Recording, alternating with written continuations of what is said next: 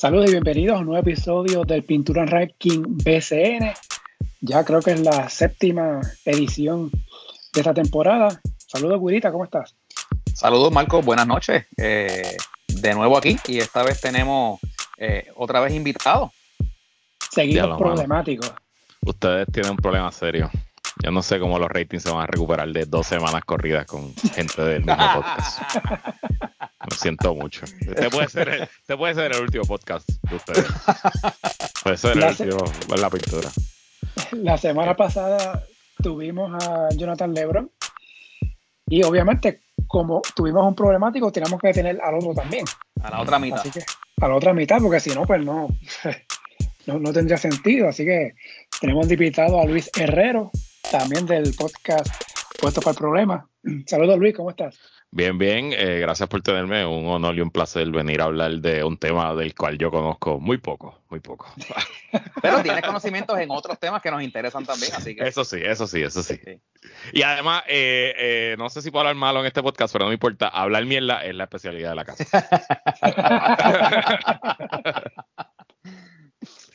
bueno, nada, vamos a hacer una edición, ¿verdad? Un poquito distinta a lo que estamos acostumbrados, ¿verdad? Pues siempre hablamos, ¿verdad? De ranking que publicó en la página.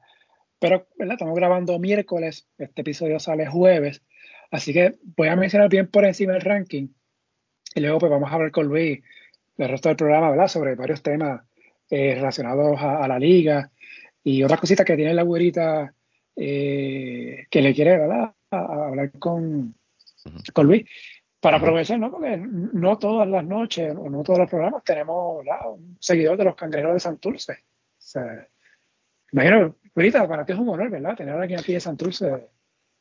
Sí, está chévere, no, está chévere, de verdad que sí. Este. claro, seguro que sí. seguro no, que no, no, está chévere. Oye, es interesante porque mi, de hecho yo estaba hablando de esto los otros días y déjame aquí tirarme un, un autobombo eh, con Joel, eh, porque ¿verdad? Joel y yo ahora somos amigos, eh, pero estábamos chateando, estábamos chateando y Joel es fanático de los Mets y él estaba medio molesto conmigo me dice, pero Luis, tú eres de fucking Guaynabo porque tú no eres fanático de los Mets. Eh, yo nací en 1983, o sea que el último campeonato de los Mets, que fue en el 89, ¿verdad? Sí. Pues yo tenía 6 años, o sea, yo era un niño, ya no tengo ningún recuerdo de eso, pero sí tengo recuerdos de ir a la cancha de los Mets. Yo me acuerdo, yo creo que era una semifinal contra Bayamón, tiene que haber sido 94 o 95 que hice a mi mamá, eh, a mi santa madre, entrar al criollo, que en paz descanse el criollo ahí en la Martínez Nadal, y comprarme taquillas, porque ahí era que vendían las taquillas. Y fui con mi tía Piti, me acuerdo súper bien, me puse una camisa de Larry Bird y todo. Este, y me acuerdo ver esos juegos. Y sí, pues era fanático de los Mets. El tema ahí, porque yo me hago fanático de los cangrejeros, son dos razones. La principal es que cuando los cangrejeros entran en su apogeo, que es como que 98, 99 por ahí, eh, pues ya yo estaba en décimo grado y los Mets o, eran una mierda o no existían. Este, y básicamente en esa época de gloria de los cangrejeros, pues era el único equipo del área metro de San Juan, digo Bayamón, pero nunca iba a ser de Bayamón. Eh, aunque por un año fui de Bayamón y ese lo podemos más adelante. Este, y segundo, mi hermano, José Aníbal, eh, eso sí que es un fanático de los cangrejeros puro y duro. O sea, mi hermano José Aníbal estuvo en el famoso juego de Churumba, que Churumba mandó a apagar la luz cuando ganamos el campeonato en el Pachín, este, se abonaba ya estudiante de universidad, raba chavo y se abonaba y qué sé yo, o sea que, que obviamente pues como pues yo tengo una relación súper cercana con mi hermano, hablamos todos los días, pues obviamente pues era cangrejero por añadidura. Y mi mejor momento como fanático así del BCN en mi vida fue estar en el campeonato contra Arecibo en ese juego 7 en el Choliseo 2007 que eso estuvo cabrón. Eso fue una cosa que jamás me olvidaré. Me acuerdo de los cuartos cuartos. Eso fue un partido que creo que se fue adelante como por 15 y después Santurce se fue adelante por 15 y después terminó empate y overtime. Una cosa, olvídate, ridícula. Y fue pues el último, el último campeonato de los cangrejeros. Y yo me... Ajá. No, que te iba a este comentar que, que técnicamente, si empezaste a ir a los juegos de Guaynabo cuando niño, pues técnicamente siempre ha sido de Santurce. Porque ese equipo de Guaynabo exacto, se convirtió en Santurce. Claro, se convirtió en Santurce, exacto. Eso mismo fue. Eso mismo fue. Exactamente. Eh, y de hecho, tú mencionas, ¿verdad? Que el campeonato de la serie final del 2007, Santurce agresivo, para mí el mejor momento en el Choliseo fue cuando Cagua ganó el campeonato el año antes, que fue precisamente en el Choliseo, ante los cangrejeros. mi, mi hermano José Aníbal, en el fan greeting de esta temporada de los cangrejeros, eh, le enfrentó a Filiberto y le dijo eso no fue foul. Y Filiberto le dijo eso sí fue foul. O sea que todavía él, no él todavía no lo supera. Él todavía no lo supera. Así que nada, estuvo súper bien. Y de hecho, entonces yo, y ahí podemos entonces, si quieren hablar de lo que íbamos a hablar, yo realmente regreso al BCN en la temporada del 2015, si no me equivoco. Y fue el año que el doctor Ali Verdiel compró los vaqueros.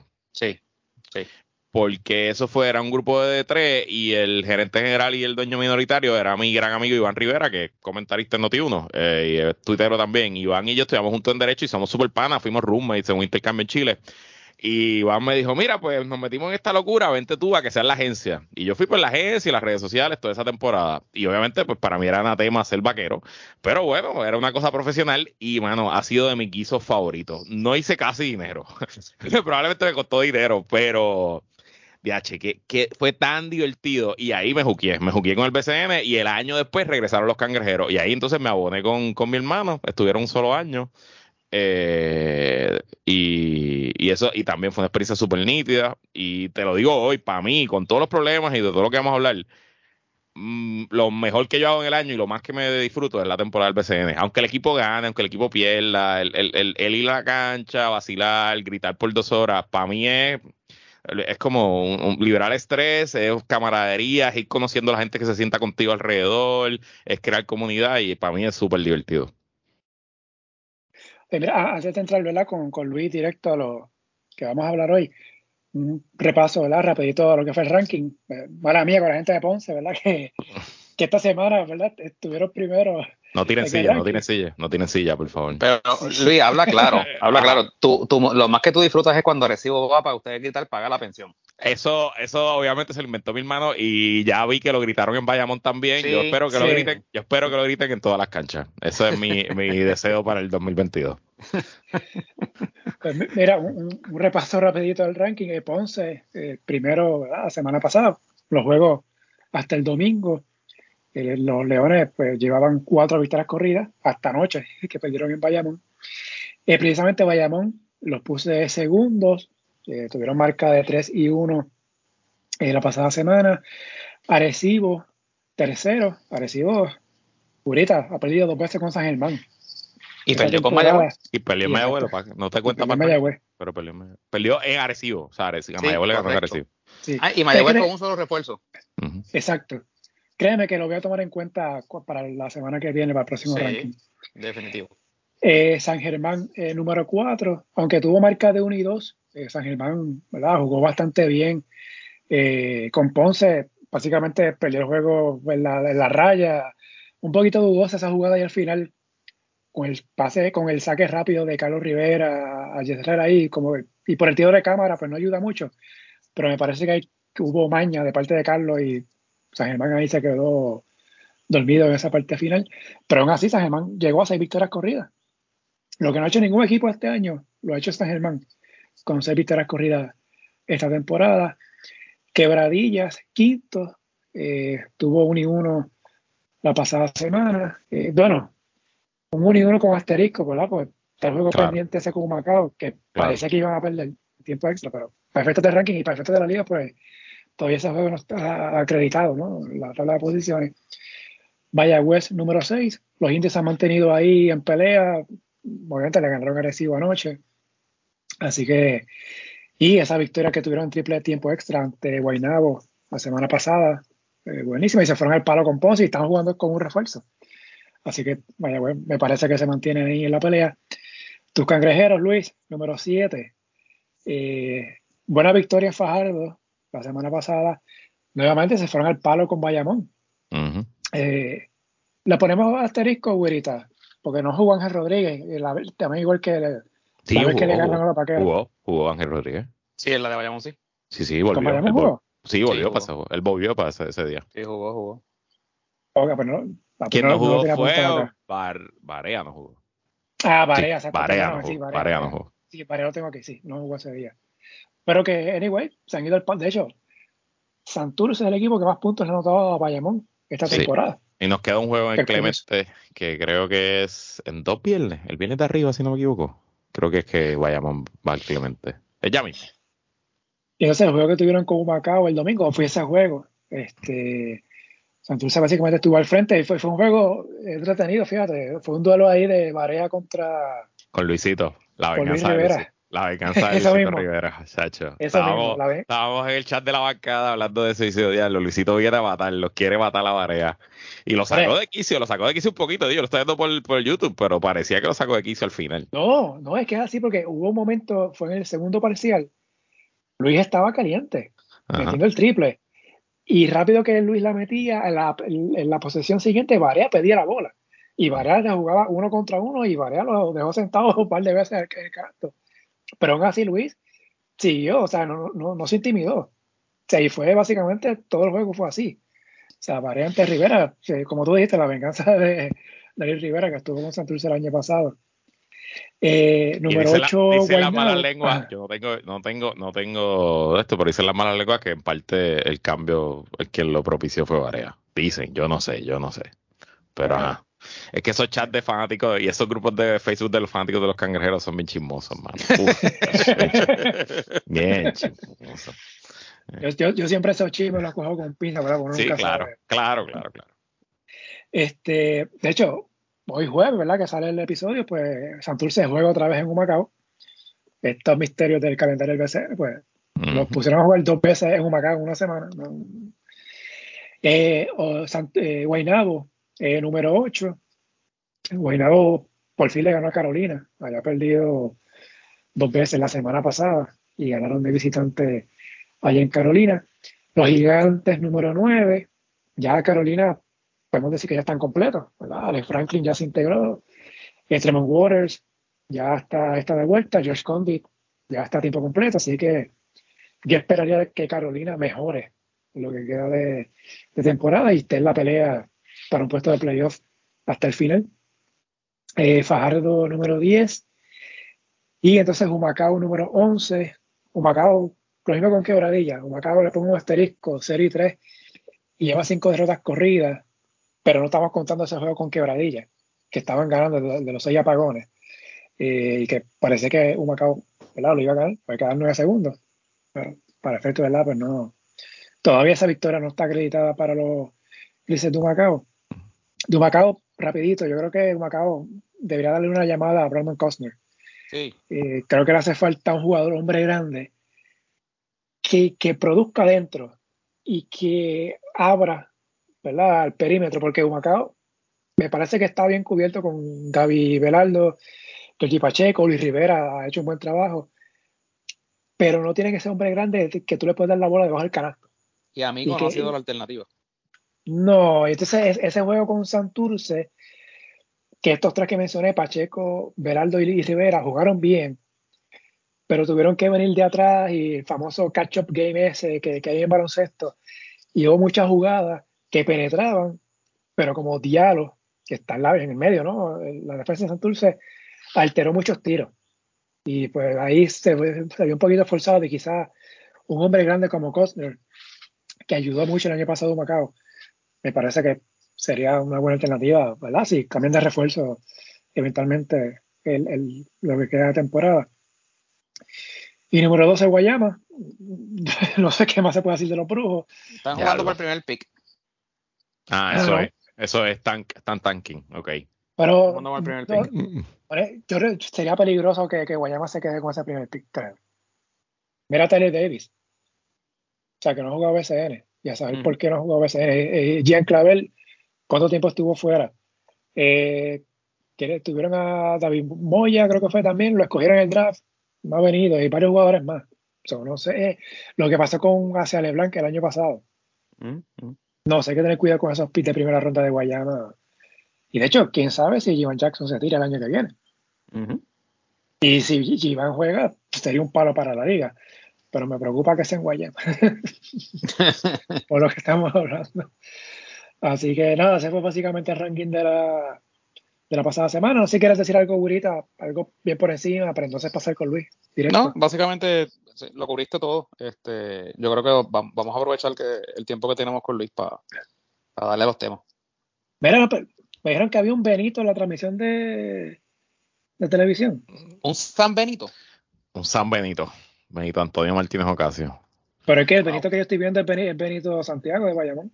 Ah, bueno, puede ser otro. Ah, pues es el otro Benito. Yo pensaba que tenían al que era. Ay, María, qué ah, clase de mierda. esa gente del chat de ustedes trabaja. Pero, pero, ah, ¿qué te digo? ¿Qué es lo que te digo de los chismes? Ves, los chismes. Ay, que, te, que, te, que, te voy a decir algo. A lo mejor el San Benito hubiese sido mejor. Claro, claro. Es más, es más Oye, pero, escribir aquí. Oye, pero siendo de Santurce, que, que Benito, el Benito, ¿verdad? Bad Bunny estuviera en quebradilla, como que no. Sí, no, no, no, no, cuadraba, sentido. no cuadraba, no, no cuadraba, no cuadraba. Así que hablé mierda, hablé mierda. Pues nada, ya saben, es a Benito, a Benito, a Benito Predator el que te Pero nada, buen momento para llamarse Benito, de hecho. Sí. Exacto. Oye, para monetizar. Sí, sí. De hecho, este Benito Santiago, según la liga, fue más que votos recibió en la votación para el Juego de Estrella que solamente sabemos los votos de él y de Walter Hodge. No sabemos de, lo más, de, más nadie. Exacto, ah, así, es, así, así, de transparente es el BCN. Sí. Y, y, y, y, por ahí que entonces podemos coger el pie forzado. Y, de hecho, tema. Perdóname, perdóname, ahorita, Benito Santiago, el segundo año corrido que el que más votos recibe. O sea, es el LeBron James del juego estrella del BCN. El fan, el fan favorite. Sí. Pero pues bueno, vamos entonces. Eh, yo, yo, creo que, ¿verdad? Podemos coger por ahí el, pie forzado. Mira, eh, ciertamente hay unos, unos eh, expertise que Luis tiene por su trayectoria, trabajando cosas este, de relaciones, este, estrategias, mercadeo, X de cosas. Él, puede decir mejor qué es lo que hace pero ciertamente tiene unos conocimientos. Y Luis, no sé, ¿verdad? Nosotros, uno de los temas que, que, es bastante recurrente aquí es la falta de transparencia de, la liga y o de los equipos, eh, la falta de información. Sin duda. como, sí, por ejemplo, te, hago algo bien sencillo. Eh, los caridores de Fajardo no tienen ni tan siquiera una cuenta de Twitter. Eh, eso es ridículo. O sea, eso para mí eso no tiene explicación. Casi ningún equipo tiene website. Por ejemplo, el, website, de los cangrejeros de Santurce todavía dice preparándonos para la temporada 2022. Pues te puedo decir que, por ejemplo, sí, te puedo decir que, por ejemplo, el de los indios de Mayagüez está bien actualizado y todos los días suben contenido. De seguro eh, es algo, algún estudiante del colegio. es una muchacha, una muchacha joven que probablemente no, no, la conozco, pero a lo mejor sí es lo que tú dices, puede ser que alguien que esté dando este, eh, alguna oportunidad. pero sí, eh, ¿qué, qué, qué tú has visto? Ok, mira, te voy a decir distintas, distintas, distintas perspectivas. Y para los que no sepan, ¿verdad? Yo sí hablo en un podcast de política y eso, pero yo me gano la vida y pago la hipoteca con una agencia de publicidad que la tengo hace 11 años. Y tengo todo tipo de clientes y hago todo tipo de asuntos. Obviamente, como la fundamos hace 11 años, pues, pues el 90 y pico por ciento del trabajo que he hecho es trabajo digital.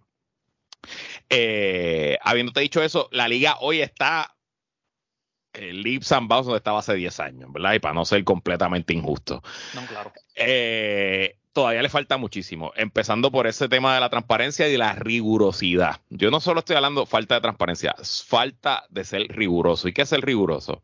Establecer una fecha fija de dar información, dejar claro que todos los días a las 6 de la tarde se publican los rosters y los lesionados, o sea, establecer unas cosas que, que crean confiabilidad, porque la, confiabilidad y, la, y, el buen nombre no se crea de un día para otro, sí se destruye de un día para otro, pero no se crea de un día para otro. Y parte de la manera en que tú vas creando confiabilidad y, relación con los medios y con la fanaticada es que todo el mundo sabe que a las 6 de la tarde, el día que se juega, se publican los rosters y, y, se, y se sabe quién está en el DL y quién no va a jugar esa noche.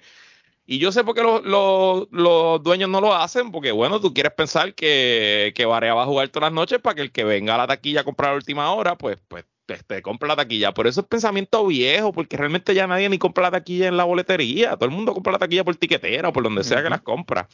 Eh, es realmente ridículo.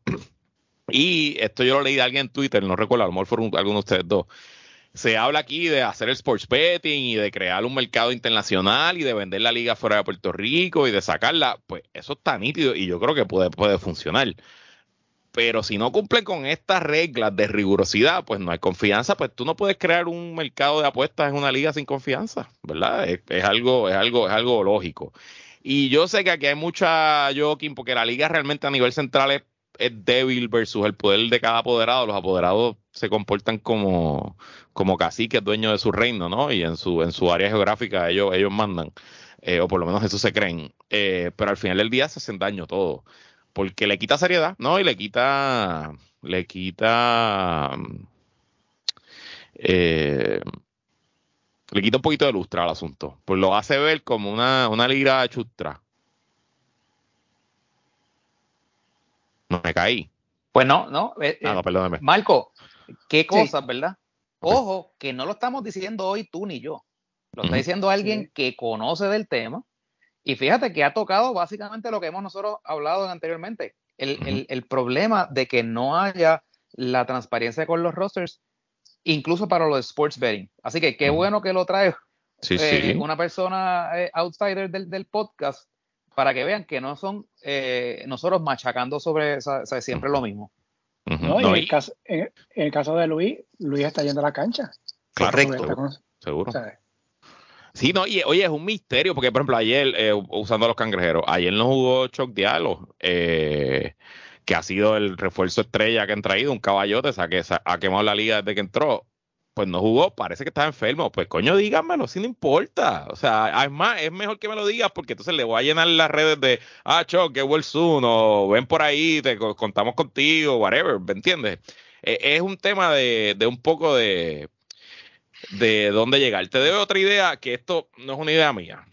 Vino alguien a verme hace un tiempito, antes de la temporada, eh, que ellos se especializan en el mundo del fútbol en Puerto Rico, fútbol, soccer.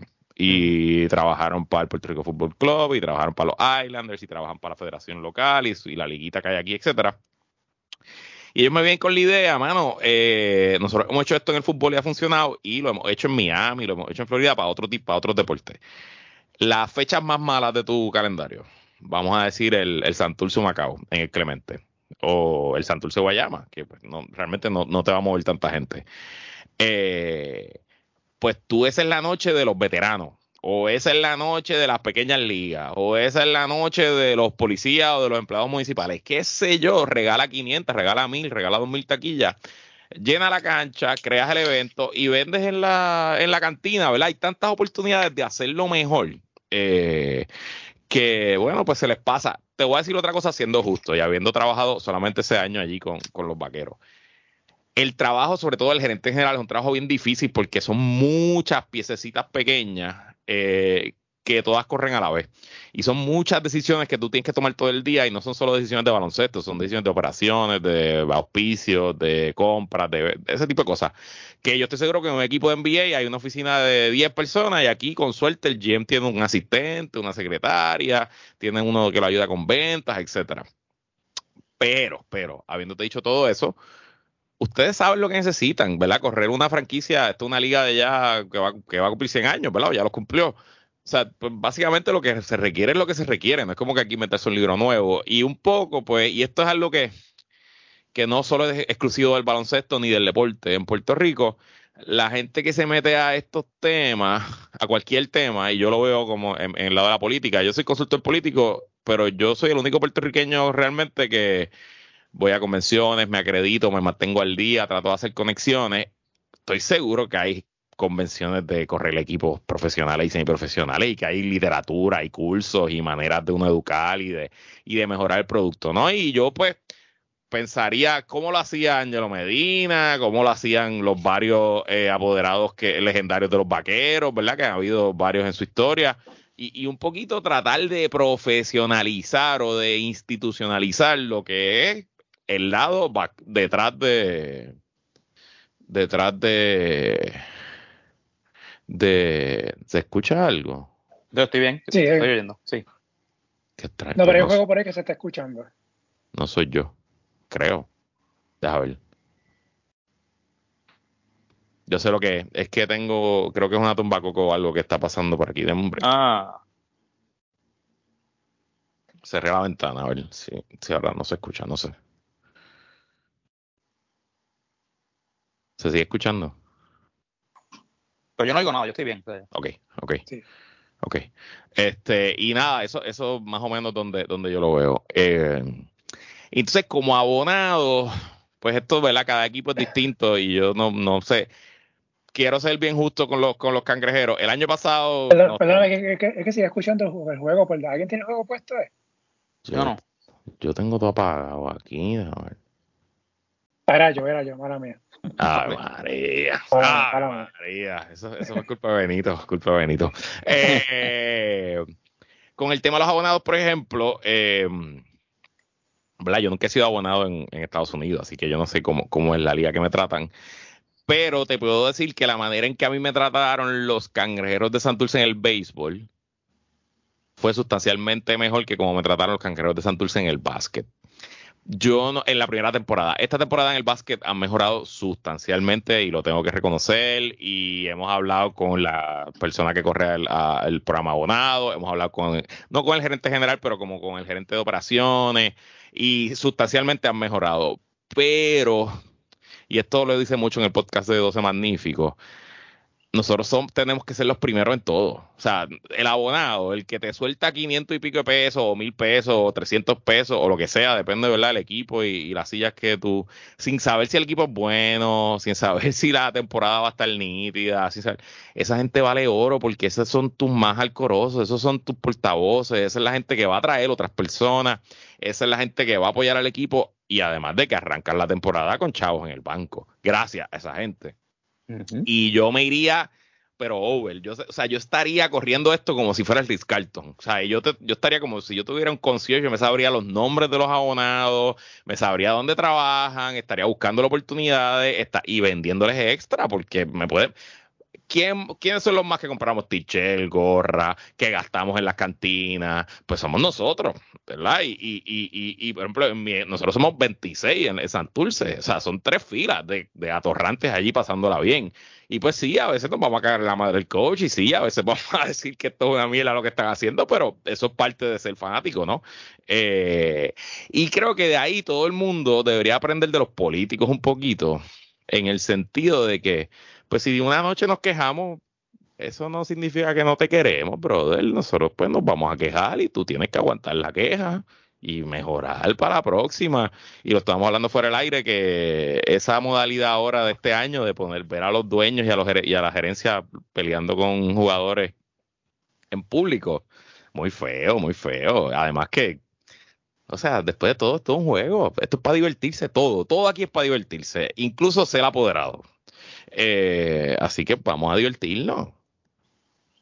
Luis, y, tomando un poquito de lo que mencionaste ahorita, eh, en el caso, por ejemplo, de, y voy a tomar, ¿verdad? Santurce y Arecibo, porque obviamente el año pasado fueron como que de las movidas más, más sonadas, porque obviamente vienen vaqueadas por dos nombres de artistas bien conocidos, en el caso de, de Santurce, en el caso de, Benito, y en el caso de Arecibo de Anuel. Eh, da casualidad que, por ejemplo, en el caso de Santurce, sí tiene un webpage, pero no es un webpage que está actualizado. Sus redes de, Twitter, pues no es como que tuitean constantemente. Eh, y en el caso de Arecibo es peor, porque Arecibo, su página no la actualizan desde el pasado y su cuenta de Twitter tampoco. O sea, ellos no están activamente y son los eh, Exacto. Y ahí, y ahí es que vamos.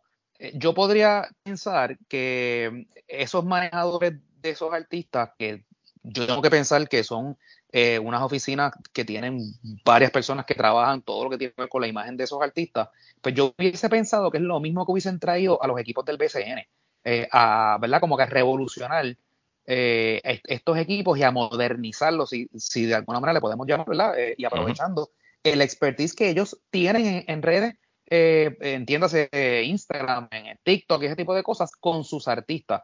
Y eso yo por lo menos no lo he visto que lo hayan eh, trasladado aquí al BCN. ¿Tú lo ves así de esa manera? Evidentemente hacen mucho, hacen lo mínimo. Eh, a mí no me disgusta lo que hacen los cangrejeros del básquet, yo creo que lo hacen relativamente bien. Este, pero eh, en general todavía también hay, hay mucha oportunidad perdida y mucho espacio para mejorar. Yo desconozco, pero les pregunto a ustedes, yo desconozco porque no tengo TikTok. ¿Hay algún equipo del BCN en TikTok? Yo no tengo TikTok. Eh, yo, no tengo esa red social. Porque si yo estuviera ahora mismo pensando en mi equipo y mi fanático futuro, yo tengo que estar en TikTok. Punto y se acabó. O sea, TikTok baloncesto es algo gigantesco y TikTok BCN debería ser mi primera línea de comunicación. De hecho, cuando uno de los learnings de los cangrejeros, de, de cuando trabajamos con los vaqueros, perdón, yo me di cuenta temprano que yo no podía depender de las fotos de nadie. So, yo tenía que tener mi fotógrafo y yo tenía suerte que uno de mí, yo tenía como un muchacho que era combo camarógrafo, fotógrafo, este tipo en la calle y pues él básicamente viajaba con el equipo y él se iba con el gerente general, se montaba en la boda con los jugadores y eh, pues mi tema era cógeme video, pero no es que me lo coja, es que me lo tienes que dar al instante. Y trabajamos una manera nítida de, de correr. Me acuerdo un videito que se nos fue viral. Esa era la época de todavía no habían stories ni nada, pero era la época de que Facebook quería videitos de menos de 10 segundos. Y me acuerdo jugar en un jueguito en Manatí, que eh, Gerardo, que se llamaba el fotógrafo, saludo a Gerardo, estaba sentado en la primera fila y agarra a James Day viniendo por, por la línea de base, virándose y echando un tirito de tres. Y entonces lo agarra un tiro de tres bien cabrón y el fronteo y queda perfecto, así un clipcito como de seis segundos con una musiquita y eso lo tiramos. Eso fue como el tercer quarter y lo tiramos, todavía no se acabado el tercer quarter cuando lo tiramos y se fue súper viral porque era como que y, fronteaba y, daba la historia del, del equipo de esa temporada en, seis segundos, siete segundos. Pero ese tipo de contenido hay que pensarlo, trabajarlo, producirlo y dar las instrucciones a la gente que está capturando. Esto es lo que quiero, esto es lo que estoy buscando.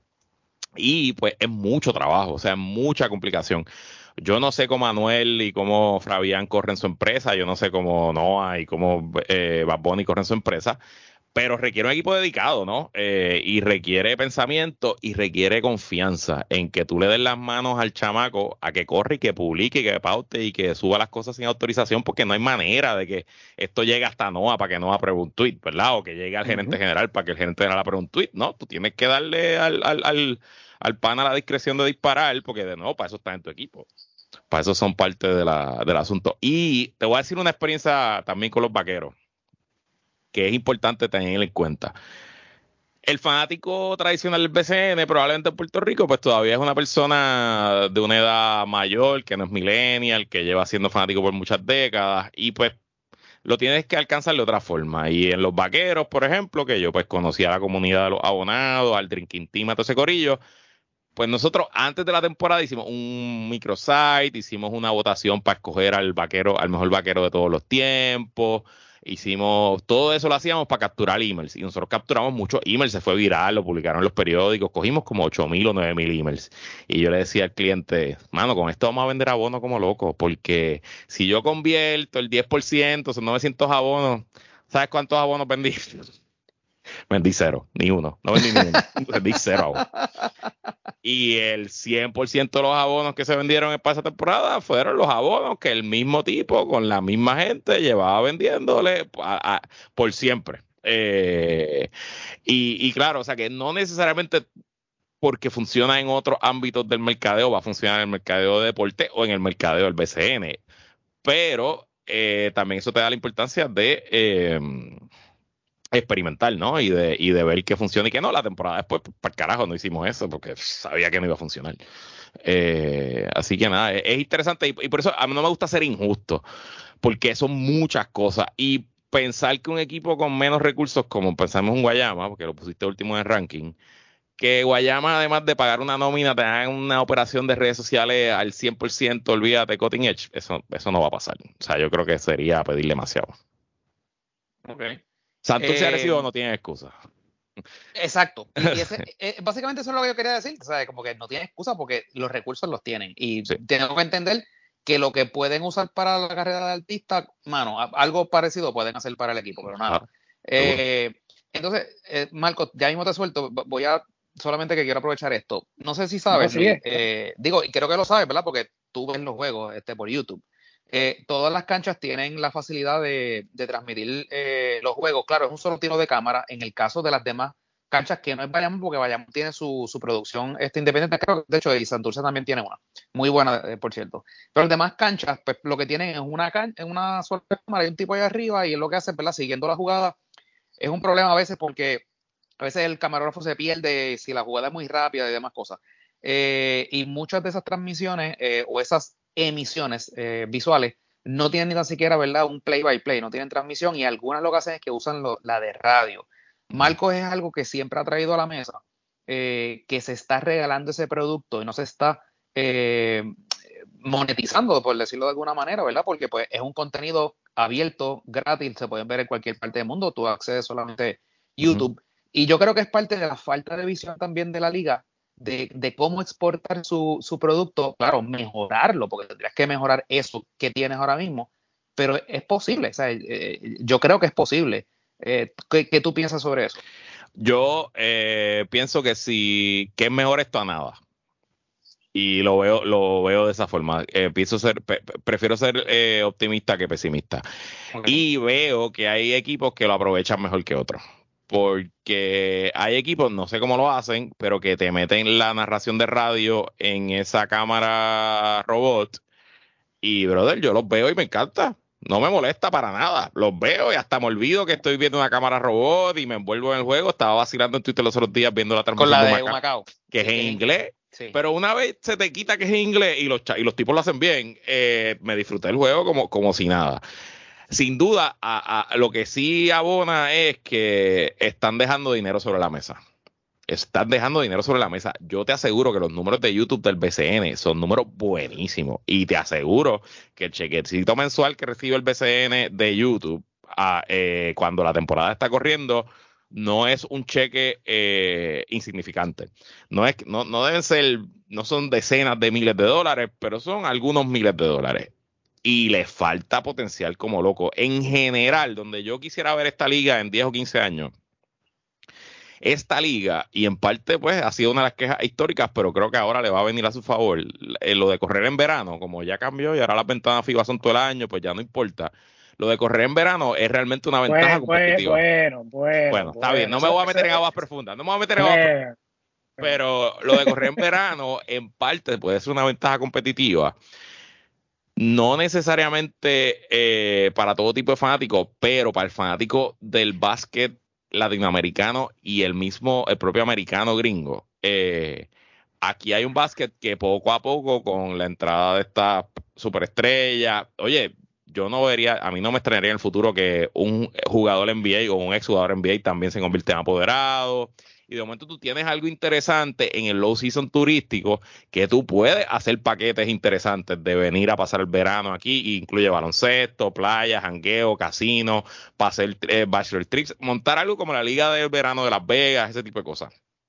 Pero para que eso funcione, tú tienes que tener una proyección digital brutal y una proyección digital que vaya mucho más allá de Puerto Rico y los puertorriqueños fuera de Puerto Rico. Y eso requiere pensamiento, inversión y años de trabajo. Eso no es, de nuevo, eso no es algo que va a pasar de un día para otro. Y sin duda, la liga y el equipo, y, y muchos de los equipos, están dejando dinero sobre la mesa con la transmisión, pero por otro lado te digo, esto es mucho mejor, mucho mejor que solamente de contar con las transmisiones de Facebook eh, pirata que cada equipo hacía o con las transmisiones de radio. Así que se puede mejorar, pero me alegro que lo tengan y creo que ha hecho la liga mejor y yo he consumido mucho más baloncesto el año pasado y este año gracias a ese canal de YouTube. Pero ¿sabes lo que pasa, Luis? Que, y esto es un tema que, que yo lo he tocado varias veces, bueno, los guritas lo saben, que los dos años que llevamos con este proyecto lo hemos hablado varias veces. Y en mi caso, yo recuerdo en 2017, yo entrevisté a Fernando Quiñones, cuando era presidente de la liga, y le pregunté sobre eso mismo y lo que pasa es, por ejemplo, ahora mismo en la NBA, que tiene, aunque es, eh, voy a hablar del contrato de televisión, no, no, no de un League Pass como tal. El contrato de televisión ahora mismo que tiene la NBA con ABC, ESPN y Turner Sports, le deja 80 millones de dólares a la liga, a, a los equipos por año. Por año. Estamos hablando que entre los dos casi son 2 billones, una cosa así. Y pero los equipos reciben como 80 millones al año. A eso tú le agregas el League Pass. Y obviamente le agregas pues, la taquilla y lo que vendan de merchandise y cosas así. Pero el dinero grande está en lo que es televisión. En lo, que es vender en los derechos. Y por eso es que yo, yo eh, sostengo que están vendiendo su producto, están regalando su producto. Pero no me, no me lo, puedes, no me lo puedes comparar porque... No, eh, claro. dale, dale, termina, termina. No, lo, que te quería comentar también era que mencionaste lo de la radio. Eh, grandes ligas, que para mí tiene mucho mejor paquete que la NBA, pero mucho mejor. Grandes Ligas sabe que te da la opción de tú escuchar la transmisión de radio y ver el juego. O sea, si tú tienes el juego, hoy tenían gratis los Yankees y Baltimore. pagaba el de los Yankees por muchos años, aunque ya no lo hago porque en verdad no tengo tanto tiempo. y entonces tú puedes escoger si veas la, transmisión de televisión de los Yankees o de Baltimore o la transmisión de radio. Y me parece que está bien, ¿verdad? Porque son dos transmisiones distintas. Una cosa es radio, otra cosa es televisión. Pero lo que yo digo es con esto que regalan el producto es que si, tú, si la liga monta un buen producto, invierte, como lo que hace Bayamón, y en cierta medida también lo que hace Santurce, con sus transmisiones locales, y cada equipo hace una propia. Mira, ESPN Plus te transmite cricket. claro, pero es, algo que, se podría llevar allá. También está la pena esta Corsa, que era antes Live Basketball. Pero te voy, a decir, te voy a decir algo. Te voy a decir algo. Acuérdate de, o sea, esto es un, un juego de probabilidades. Y voy a usar mi, podcast eh, puesto para el problema como ejemplo el fanático que te compra el League Pass o que te pagaría un servicio exclusivo a los piratas de quebradillas por darte uno de los equipos con más fanática y que solo tiene un montón de fanáticas en Estados Unidos, eh, es probablemente que el 1%, el 3%, el, vamos a decirte en nosotros, el podcast, el 7%, más o menos del 5 al 7% de la gente que escucha el podcast está suscrito al Patreon. Así que más o menos tú puedes sacar de cuántos miembros yo tengo en el Patreon versus cuánto es mi audiencia y cuando yo leo la literatura que Patreon me, suple, es más o menos lo mismo across the world, en todos los podcasts, sobre todo en los podcasts, como que tú logras convertir del 5 al 7%. Pues es lo mismo para los equipos. Así que si los piratas de quebradilla tienen 100.000 fanáticos fuera de Puerto Rico que estuvieran dispuestos a ver los eh, videos en YouTube, de eso, tú lo más que pudieras aspirar a convertir son 5.000 fanáticos. 7.000 fanáticos, algo así. Multiplica esa cantidad por lo que tú le quieras cobrar. ¿Cuánto tú le vas a cobrar realmente por 36 partidos? No le puedes cobrar 100 dólares. ¿Qué le puedes cobrar? 50 dólares. Pues vamos a sacar aquí 7.000 para darle un número bueno, 7.000 por 50. Pues generaste 350 mil pesos. No es una mala cantidad. No, no oye, pero, pero, ah. pero, yo puedo vender 350 mil pesos en auspicio y presentarle el canal de YouTube a todo el universo, que a veces se me va a conectar 5 mil, 6 mil, 7 mil, 8 mil personas, sobre todo cuando ya entremos a los playoffs, los juegos contra Recibo, etcétera.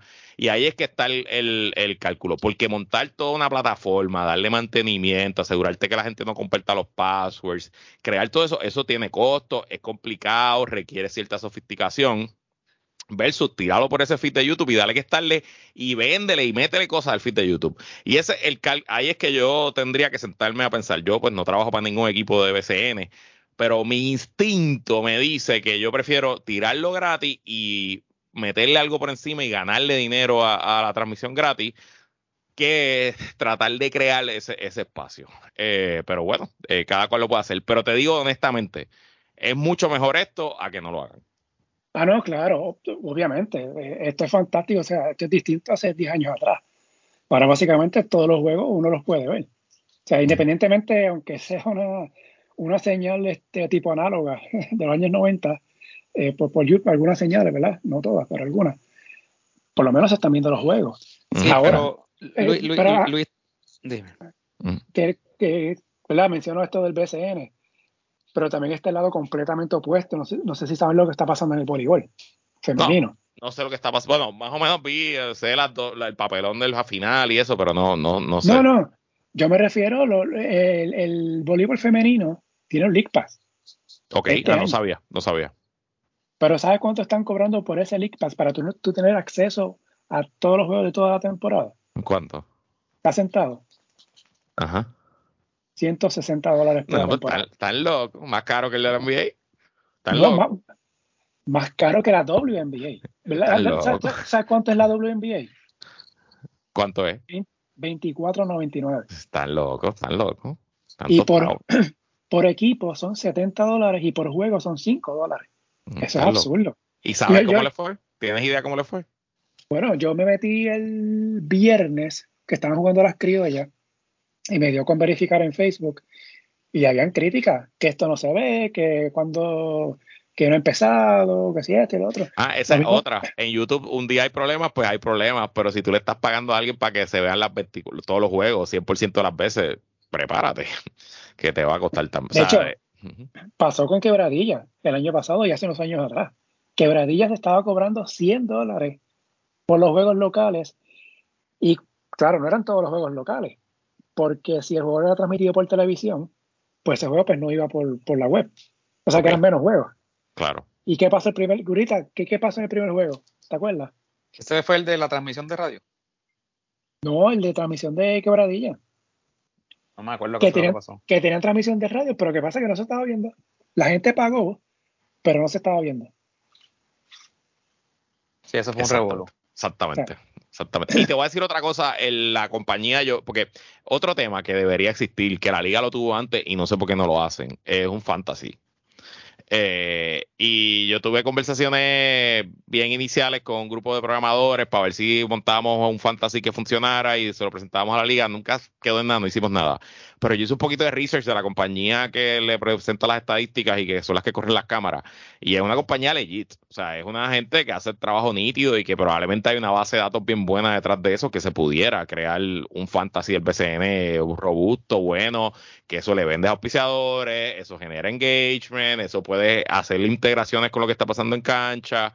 Eh, etcétera, etcétera. Al final del día, y este es mi, mi, mi flow general con el baloncesto y con, y con el podcast y con la agencia y con los clientes, se trata de crear comunidad, ¿no? Y es encontrar esa comunidad, reunirla, organizarla, que se conozcan entre ellos y alimentarla, cautivarla, cuidarla, ofrecerle, porque al final del día eso es lo que es un equipo. Es una comunidad que todos los años, a veces hay años buenos, hay años malos, años regulares, pero estamos ahí, volvemos y nos conocemos y sabemos los nombres de nuestros hijos y cuando y vemos que los nuevos fanáticos y lloramos los que se mueren y, y pariciamos y tú sabes, eso, eso es parte de, de, todo lo que construye el, baloncesto y el deporte, ¿no? Y al final del día, pues es como, como creamos esa comunidad y la hacemos crecer.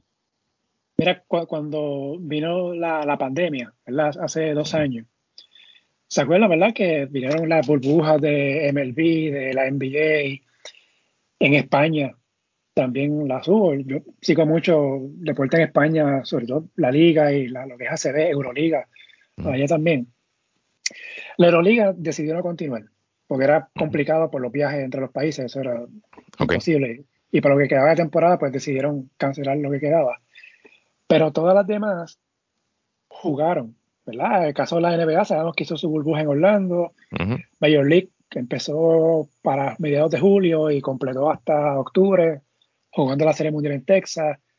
Eh, la Liga en España, fútbol, volvió después de dos o tres meses. Pero lo que tienen en común todas esas ligas es que volvieron a jugar porque tienen un respaldo económico de sus transmisiones de televisión. El BCN, ¿por qué jugó su burbuja en el 2020? Tú, tú, lo contestas, Gurita, lo contesto yo. No, contéstalo tú. Bueno, gracias a los créditos contributivos que le dio el gobierno. Seguro, claro. Pero está bien. Porque sí, sí. no, yo, no estoy diciendo que esté mal. Pasó el gobierno. bueno, pero estamos hablando de una liga privada, no sé. Sí, sí. Sí, bueno, pero eh, ¿cuántas cosas, cuántas cosas privadas no incentiva el gobierno? Bueno, pero si, si, lo, si lo hicieron con el baloncesto, lo pudieron haber hecho con el voleibol y con el béisbol también. Claro, claro. Yo sé que, pero que, que también hay otro por ahí, pues, ayuda cuando son del mismo partido, pues ayuda. Yo sé que eso pues también se toma en consideración en, ocasiones. Pero yo, lo que, yo, lo que menciono y soy bien testarudo con esto es, entonces, me parece que alguien que vive en Estados Unidos o alguien que viva, qué sé yo, en cualquier parte del mundo, pueda ver gratis un juego del BCN. Y no estoy diciendo que, que la liga cobre una, una exageración. Me parece que un League Pack, qué sé yo, de 25 dólares para mí sería razonable. Para mí. Pero eso, soy yo. Eh, yo. Yo, ahorita Luis trajo algún, un tema que, me parece interesante. Cuando él dice de que la señal abierta. Eh, pero lo que pasa es, Luis, que por ejemplo en el caso de, de Bayamón, que su transmisión es de mucha calidad. La mejor de eh, todas. Sí, ellos, ahí yo como, como comerciante o, o como, como marca, yo me quisiera pisar en esa transmisión porque es una transmisión buena Pero la transmisión de ellos está súper mega integrada con todos sus auspiciadores. Y tienen, una, y tienen una comentarista que su trabajo es leer los, anuncios y lo hacen cabrón. Por eso es que te digo, pero yo como marca o como, como negocio, yo no me quiero pisar en, la transmisión, qué sé yo, de, de, de un Macao, qué sé yo, o, qué sé yo, de, cualquier otro equipo que, ni la siquiera tiene, eh, o sea, que tiene ese solo tiro de cámara. A eso es lo que me refiero, que, pues, hermano, está chévere, es lo que tú dices, pues está bien, la señal abierta funciona, pero tiene que ser algo bueno pero la, gerencia de los vaqueros está bien clara. Y el equipo de venta de los vaqueros, que siguen siendo los mismos con Yadiel y todo, son gente top. O sea, por ejemplo, los vaqueros que hayan logrado tener la relación que tienen con Goya, de que se ha mantenido auspiciador principal por, qué sé yo, 50 años.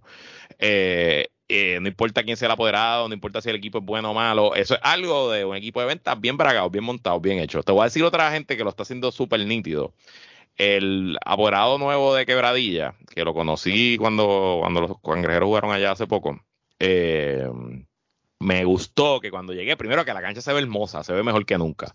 Quitaron el chopper del tabloncillo, pusieron a todos los auspiciadores en el upper bowl, ¿verdad? En el primer bowl ahí, y se ve en televisión, se ve preciosa la cancha. Eh, y segundo, era el mismo gerente general, el mismo tipo de venta, el mismo tipo que brega con los abonados y eso, ¿verdad? Porque acuérdate, cuando yo llego a Quebradillas, como llego con el ex gobernador, pues allí yo soy, yo entro allí, hago lo que me da la gana, es como si yo corriera allí, porque ir, con Aníbal a la Quebradilla, esto, ¿sabes? Es como ir con el Papa a Roma. Eh, y, yo pues he ido a esa cancha montones de veces. Y de hecho, es, probablemente la mejor cancha del BCN cuando se llena. El tema es que no siempre se llena. Eh, y, y, me gusta mucho porque veo que hay un poquito de pensamiento y de trabajo hacia, hacia crear un producto de calidad que le dé valor a esos auspiciadores. No sé cómo son sus transmisiones. Eh, te confieso que creo que no he visto ninguna, porque cuando los cangrejeros jugaron fui al juego, así que no, no lo vi por Facebook ni por YouTube. Eh, pero sin duda hay espacio para mejorar y hay talento allá afuera. Los cangrejeros del béisbol tenían una transmisión cabrona, mano. Esos tipos hacían un trabajo brutal, pero era un crew de verdad. O sea, era un corillo duro que los conocí y, era un crew heavy. Era gente con experiencia, que llegaban temprano, que estaban seteados, que tenían plan de contingencia por la lluvia. Era algo bien, bien profesional.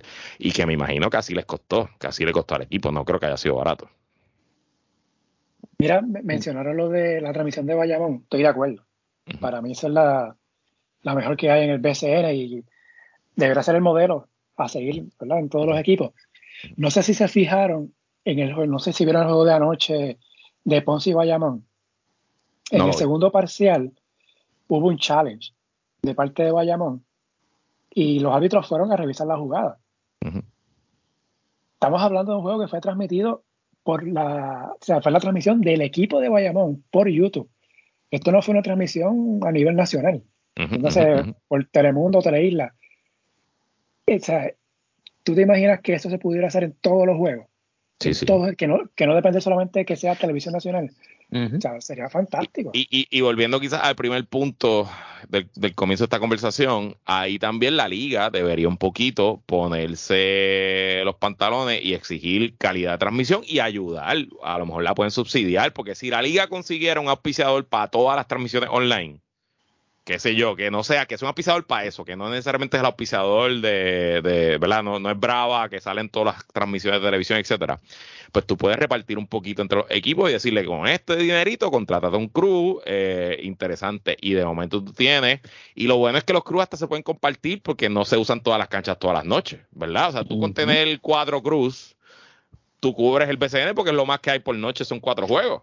Eh, pero debe haber un poquito de, trabajo y de pensamiento a largo plazo. Y claro, lo que se escucha en los rumores es que es bien difícil lograr que los apoderados estén de acuerdo en algo. No sé cuán fácil o difícil sea tú poner a esos.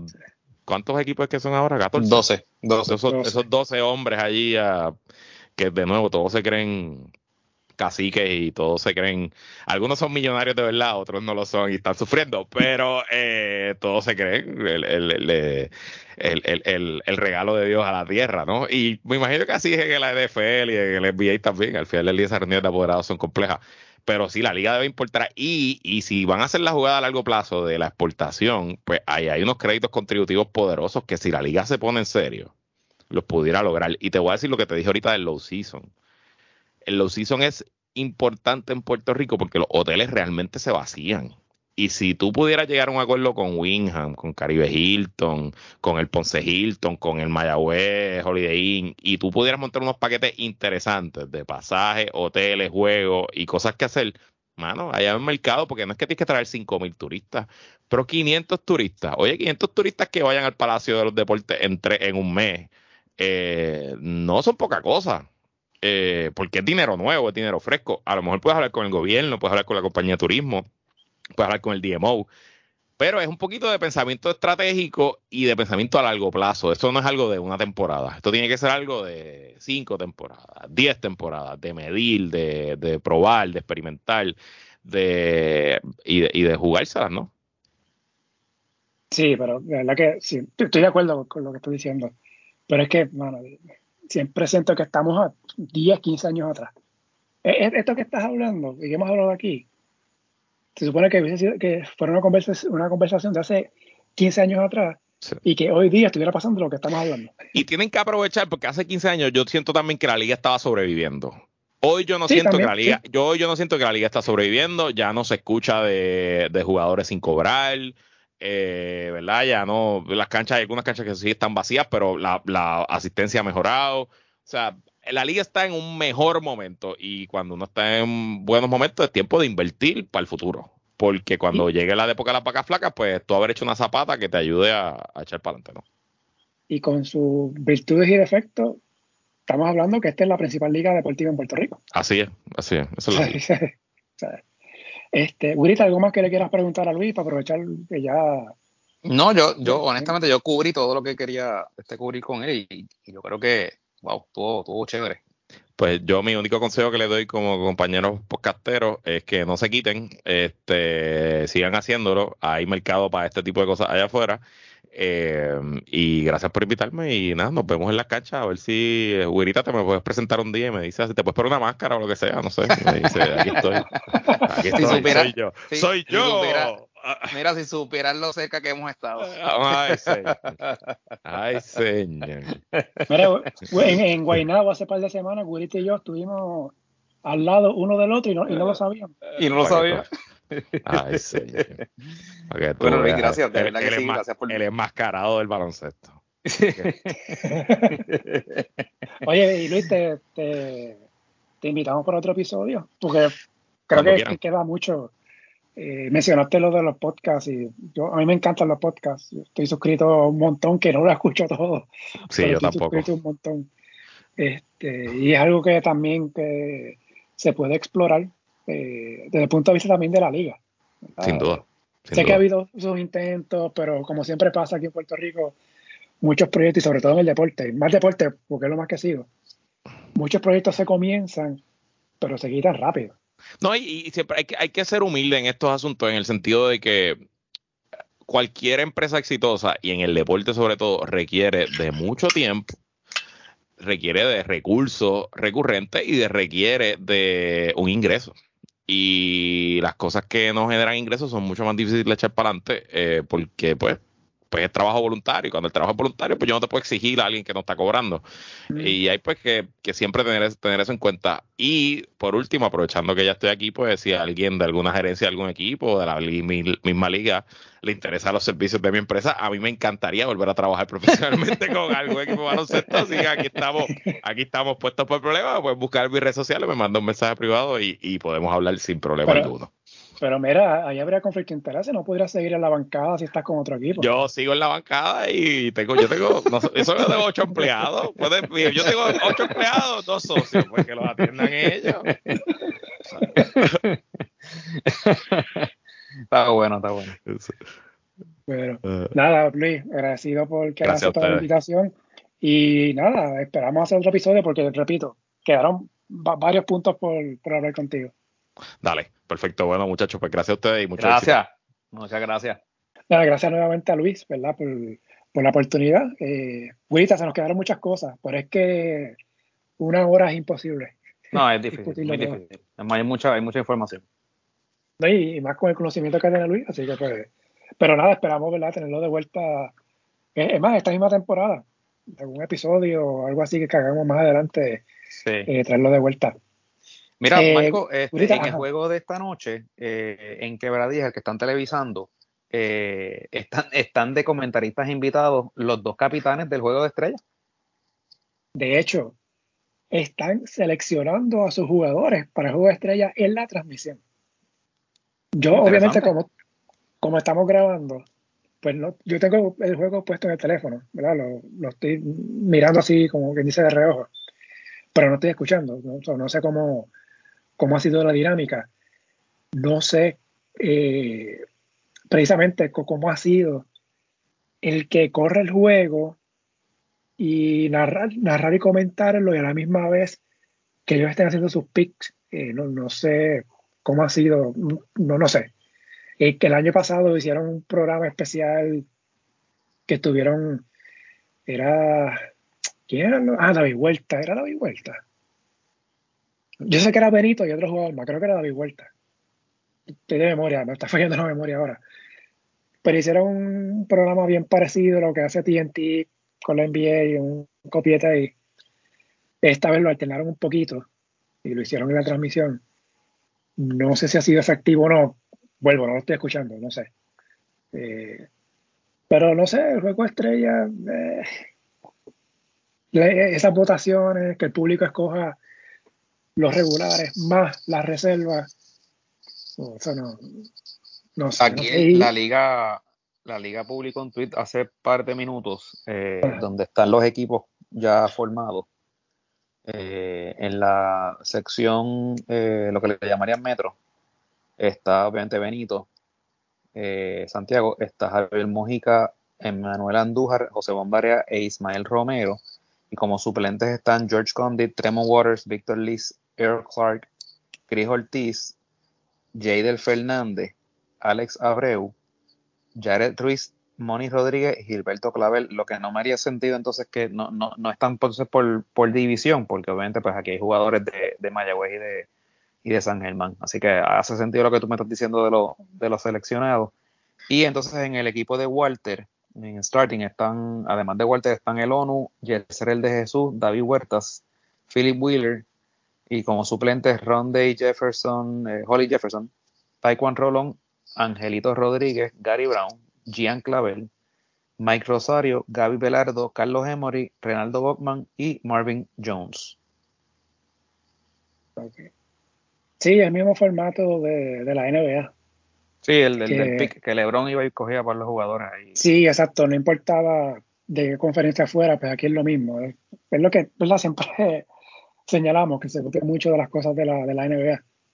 Eh, Ah, yo no, sé qué más a mí. A mí pues, yo, yo lo que diría aquí que esto debería ser una votación abierta. Porque sabes que la votación, si tú votabas por el cuadro, no podías votar por más de dos refuerzos. Y también, que pasó, ocurrió el año pasado, eh, Ángel Rodríguez y Javier Mojica, según, eh, según tengo entendido, fueron, eh, fue el backcourt que más votos recibió en su sección. Pero solamente podía haber un jugador del equipo en el backcourt. O sea, no podía ser los dos del mismo equipo. No sé si, no sé si, si me hice entender ahí. Y por ende, el que entró fue Mojica y Ángel tuvo que venir del, banco, a pesar de que Ángel estaba teniendo una gran temporada. Pero por los votos, parece que Mojica fue el que sacó más votos que Ángel, por eso es que Mojica estuvo en el cuadro. Y Ángel, que fue el segundo que más saca votos, pero como eran de Bayamón los dos, pues Ángel pues, fue para el banco y después vino el siguiente, el que le siguió en la votación. Bueno, eso es un revolú. y también tiene que haber por lo menos un jugador por equipo. O sea que Guayama, pero, bueno, pasó el año pasado, yo no tengo caso, con Macao que era el peor equipo, creo que Humacao o no había ganado, había ganado solamente un juego al momento de la votación. Y Jonathan este, estuvo en el juego de estrellas porque fue el que más votos de Humacao recibió. Y aquí parece que es el mismo caso de Chris Ortiz con, con Guayama. No estoy diciendo que no lo merezcan, lo que estoy diciendo es que vi como no sabemos la votación final, nunca la vamos a saber. Lo que, lo que sabemos es que votaron por Berito y por Walter, lo más que sacaron votos. Y pues, pero nada, juego de exhibición, así que pues, whatever. No sé si. otra cosa que sería interesante saber, realmente los de los más votos es, ¿ellos son los que más votos sacaron overall o son los que más votos sacaron por conferencia? Eso sería interesante saberlo porque uno podría pensar que, de un mismo equipo podrían salir los dos que más votos sacaron overall, pero entonces no van a escoger los dos. No sé. Yo asumo, y ese es el problema, ¿verdad? Cuando uno asume. Eh, eh, asumo que es, o sea, Benito fue el que más votos sacó de la sección B o como división B, como le digan, y Walter de la otra división. Pues por eso, eso, eso es lo que uno tiene que pensar, pero pues no sabemos si realmente fue así.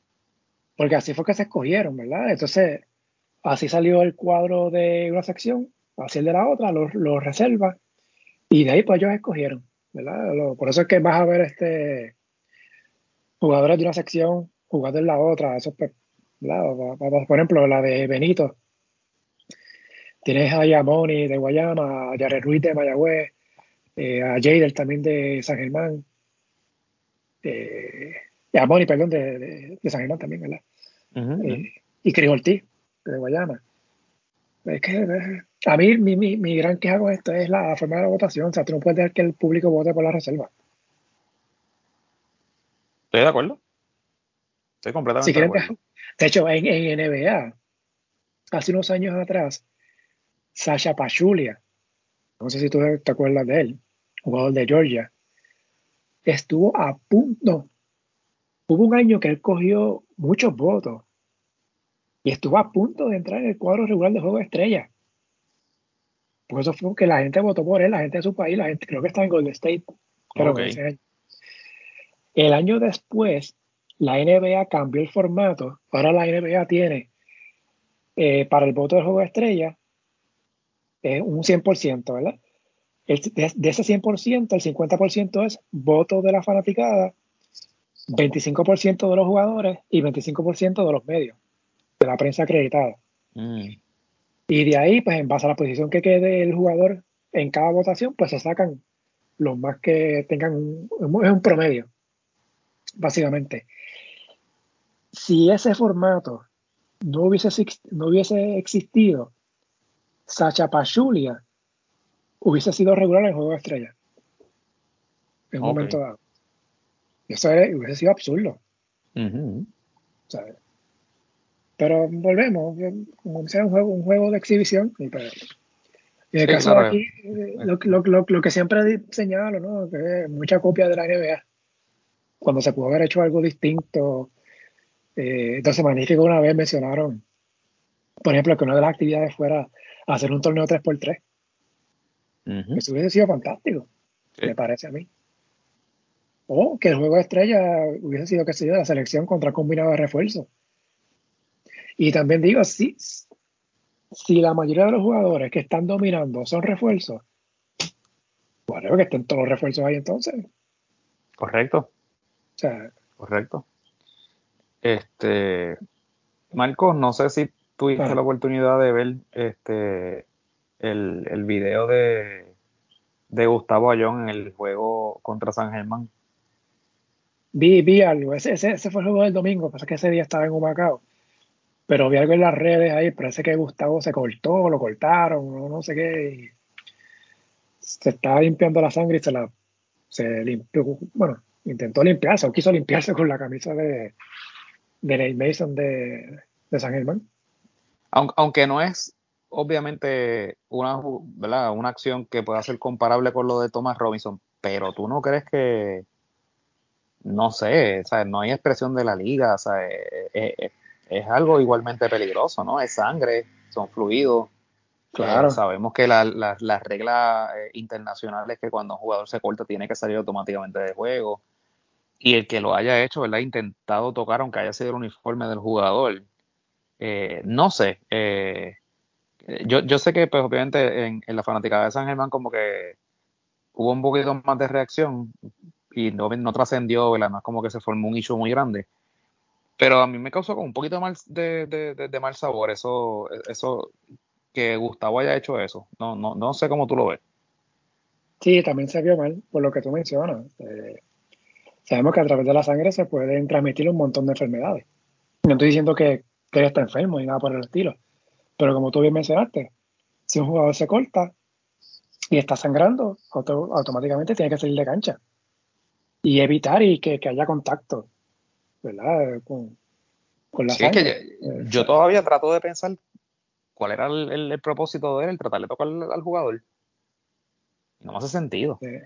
desconozco. Habría que preguntarle sí. por qué fue que hizo eso. Se vio mal. Yo coincido que se vio mal, no, no creo que no debió de haber pasado. Eso es así. Este, mira, de Franklin finalmente, ya como mencionamos. Debutó, debutó, con Carolina, sí. Con Carolina. No sabemos entonces qué, en qué quedó el pedido de agencia libre. La información que tengo es que le declararon no al lugar. Que es lo que yo te había anticipado que iba a pasar, porque pues, hay un reglamento, tú sabes, era muy difícil que se resolviera en contra del reglamento. Eh, aunque el director de torneo tiene eh, un track record bastante consistente resolviendo con reglamentos que ya no están vigentes y demás, así que... Pero eh, si esa fue la decisión, eh, estoy de acuerdo por lo que tú mencionas del reglamento, o sea, es lo que dice el reglamento, pero a la misma vez, ¿por qué no lo anuncian? O sea, nos enteramos que Franklin llegó a un acuerdo con el equipo porque Carolina envió un comunicado y lo envió como un subtítulo de, de una nota de, de otro juego. Así fue que nos enteramos. o sea, es que, como hablábamos ahorita, no, hay, no hay ese compromiso con, con difundir. Y el caso de Humacao Quebradillas, eh, no sé si tú viste el juego. Ah, los nueve segundos. Fíjate, lo estaba, estaba entre ese y el de Bayamón. Este, que sí, que, que, se, que se fue que se fue este la, la, energía eléctrica eh, en, varias, en varias ocasiones. Pero la cosa es que la última vez que se fue, eh, yo estaba viendo la transmisión, como estaba mencionando Luis, la transmisión en inglés, que era por Facebook, de los grises. Y sí, la luz se fue. Y entonces volvió a los 10 minutos. En todos esos 10 minutos, los, oficiales de mesa siempre estuvieron ahí en, su, en sus puestos. Y el equipo de Macao estuvo también en el banco. Fue lo de quebradilla, fue lo que se levantó y se fue. Sí, han habido distintas versiones. Eh, primero yo escuché eh, que había sido un acuerdo entre los equipos. Después creo que hubo una aclaración de que no, que fue que la liga autorizó a que si se iba otra vez la energía, pues se podían ir. Este, pero de nuevo, eh, después la misma liga hace un comunicado diciendo que va a evaluar cómo va a, resolver el asunto. Y yo digo, pues, ¿de qué manera tiene que evaluarlo? Hay que jugar esos nueve segundos, tan sencillo como eso. Eh, por más ridículo que sea, eh, jugar nueve segundos, pero es que el partido tiene que concluir. Porque si no, debe ser una confiscación. Fue un equipo que abandonó la, la cancha. El problema es, ¿verdad? Que yo estoy de acuerdo con lo que estás diciendo. El problema es que ¿Cuándo lo van a hacer? Y segundo, que ya Quebradías y Humacao tuvieron sus dos partidos. Por eso. por eso es que, eso es que, por eso que había que completar esos nueve segundos. Pues claro, y, el servicio de energía volvió. Fíjate que no estamos hablando de un caso eh, que vino una, una, ventolera y qué sé yo, y rompió la cancha o, hubo un, un, terremoto que hubo que, ¿verdad? No, no, se podía seguir jugando. O como pasó en Quebradilla, que rompieron un canasto y no había otro canasto para sustituto, pero no se puede jugar, terminar el partido. En este caso era algo que era altamente probable que se pudiera terminar. Y que era nueve segundos. Exacto. Si, tú me dices que esto pasa en el tercer parcial, pues entiendo. Y no era todavía las 12 de la noche, era las 11 y pico de la noche, que tenían que madrugar para el siguiente día. Sí, no, y, oye, yo puedo entender que es lejos de un a Quebradilla y demás, todo lo que tú te quieras decir, pero mano, eran nueve segundos. O sea, eso había que terminarlo, eso había que terminarlo. había que terminarlo. Y pues eso va a causar problemas porque si la decisión entonces es confiscar, pues Quebradilla va a formar un revolú, cómo va a ser, que vas a confiscar ese juego. Eh, pues mano, es que ustedes se fueron, tú sabes. Pero, de nuevo, hay que ver, porque Quebradillas puede decir, no, pero es que la liga me dijo que si se iba a la luz otra vez yo me podía ir. Este es el problema. Cuando entonces no tienes un director de torneo que está este que tiene, ¿verdad? El, control de, de, del, torneo. Pero hay, algo, algo que tengo una duda. No se supone, no se supone que en cada juego haya una persona de la liga que será que está a cargo y entonces a, esa persona pues le pregunten, mira, ¿qué hacemos? Fíjate, yo por lo menos es, es mi recuerdo que así es pero obviamente es algo que nos podría aclarar, eh, qué sé yo, Luis Modesti o Fernando Quiñones, eh, ¿verdad? Que pues, obviamente han estado ahí. Pero para mí que sí, que tiene que haber un representante de la liga. De hecho, yo he visto en algunas de las canchas, yo he visto a, Pucho Figueroa en representación de la liga. Eh, ¿Verdad? Faltaría ver si, si es es requisito o es que simplemente pues van de casualidad. Eh, pero sería, sería lo más, lo más este eh, sensato, ¿no? De que cada juego eh, tuviera alguien que estuviera en representación de la liga. Yo sé que Mayagüez es lejos, pero pues es lo que tú dices, si pasa algo en un partido que se esté celebrando en Mayagüez, pues debe haber alguien que si no puede por lo menos tomar una decisión inmediata, pero pueda hacer el enlace entre la acción y la liga. Eso a mí me haría mucho sentido. Sí, claro, claro. Y como te mencioné, en el video se ve claro. Lo, Quebradilla se fue, los de Humacao se quedaron en la cancha y los oficiales de mesa estuvieron ahí.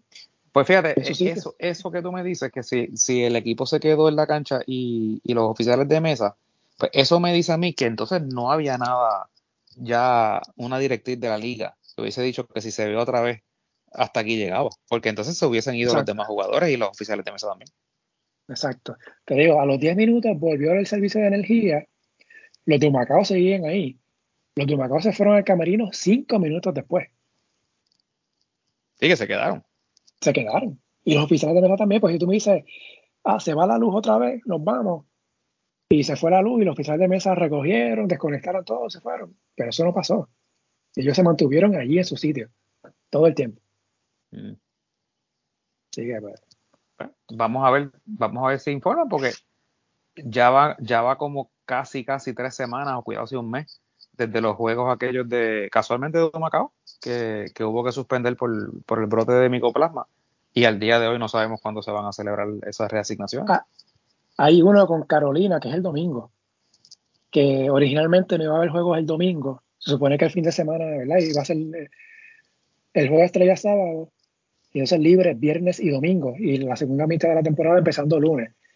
Pero entonces ya el domingo hay juego, que es Carolina okay. en Macao. Que ese es uno de los juegos que, que, estaba pendiente, pues lo van a hacer ese día. Pero venga, ¿y, tú te enteraste porque lo publicaron o fue que te, de casualidad te diste cuenta que hay un juego el domingo? No, casualidad, pues, haciendo el ranking. Y buscando los juegos de, de, la semana. A eso me refiero, o sea, no es que lo, no es que dijeron eh, se anuncia que estamos refinando el partido de Carolina. Ok. ok. Fue. Y hubo un juego, no recuerdo cuál fue, que yo lo mencioné, que tenía dudas si iba o no iba. Yo creo que era un juego de Santurce y Carolina, creo que era. Que finalmente no fue, porque creo que Santurce no jugó porque lo habían separado por lo del 3x3, algo así, no, estoy seguro. Sí, sí. Pero me enteré por él. Originalmente el, juego estaba ese fin de semana pero eh, eventualmente no se hizo. Así que, pues, y me enteré lo mismo viendo el calendario y lo mismo del domingo también. Así que pues, pues es, el BCN, es el BCN. Es el, es el BCN, ese, hashtag le cae como anillo al dedo. Sí. Este, esta semana es cortita, ¿verdad? Hay juegos hasta el jueves, hay cinco juegos el jueves. Wow. Bueno, buena suerte ahí con los árbitros. Y entonces, pues, ¿verdad? Viene el juego de estrella. Eh, no es juego viernes, juego de estrella sábado. Y el domingo, como mencioné, Carolina y Humacao, único juego. O sea, después el lunes hay varios juegos y por ahí pues, se sigue jugando hasta finales de junio. Eh, yo creo que pueden aprovecharlo lo de Quebradillas y Humacao, celebrarlo el sábado como parte de la festividad, festividad del juego de estrella. Por turno de segunda. y lo guardan ahí. ¿O no? Está interesante. Interesante, pero obviamente había que traer a todos los jugadores que, esté, que estuvieran en cancha en ese momento para que ¿Tú te, imaginas, segundo. ¿Tú te imaginas que ese juego, esos nueve segundos, los reprogramen para finales de junio y que Bradillas tenga a Thomas Robinson en cancha? Y que, y que, Bradillas gane el juego. Hmm. No ves idea. ¿Tú, ¿Tú, te imaginas que vuelva Thomas Robinson, volvemos con esos nueve segundos y que entonces Quebradillas con la bola, le da la bola a Thomas Robinson debajo el canasto, la mete, falta y vale. Para tiempo y no, no, no, no, no, faltan cuatro segundos. Va a Thomas Robinson al tiro libre. Tira, falla, hay una bola suelta, él coge el rebote y mete, y mete el canasto a la victoria. Tú te imaginas, touch. Podría pasar. Podría pasar. Podría pasar. Podría pasar porque es el PCN. No sé si a Quebradilla le quedaban tiempo en ese momento, pero no sé. Y quizás podían adelantar la bola, ¿verdad? No, no sé si habían tiempo o no. Pero un escenario que podía pasar. Y hay equipos que parece que van a protestar lo de Thomas Robinson. Yo entiendo que sí. No está muy clara la situación, pero. De hecho, eh, Agresivo tiene una protesta, si mal no recuerdo. Sí, sí, exacto, exacto. Así que, hoy me, me tiré esa, no, no, lo había pensado, pero me la tiré ahora. Sí, pero le está dando, le está dando ideas a que la y ten cuidado con eso. y, y mire, ¿sabes que Volviendo un poquito al caso de Franklin, este, ¿sabes que me puse a revisar la lista de la reserva? Y hubo un equipo que reservó a un jugador, pero ese jugador jugó con otro equipo el año pasado. Ajá. ¿Tú me puedes explicar una cosa así? No tiene ningún sentido. O sea, eh, este jugador promedió así los más de 20 minutos, pero fue con otro equipo. Lo que pasa es que ese equipo con el que estuvo lo cambió a este otro equipo y este equipo lo reservó como jugador eh, eh, franquicia, ¿verdad? Que sí, franquicia. ¿Cómo se explica eso? bueno, entonces es que hay cosas que en esta liga no tienen explicación, simplemente pasan y ya. Sí. Bueno, estamos, ¿verdad? Cubrimos todo. Sí, lo cubrimos todo. Cubrimos todo. Nuevamente, gracias a Luis Herrero, ¿verdad? Que estuvo con nosotros esta noche. Se, tuvo que ir, ¿verdad? Un poquito antes por compromisos previos, pero agradecido y obviamente está abierta la invitación para que vuelva porque fluyó bien, fluyó bien. Sí, fluyó, y, y quedaron varios temas pendientes. Yo sé que, y el caso de Luis, ¿verdad? Eh, sigue a Santurce y va a la cancha, que nos puede dar esa, esa perspectiva como público, ¿verdad? De, cómo está corriendo la liga y en el caso, ¿verdad? De él, que es Santurce. Así que, pues nada, pues estamos, Willy, entonces. Quedamos entonces hasta la semana próxima. Bueno, escuchamos entonces.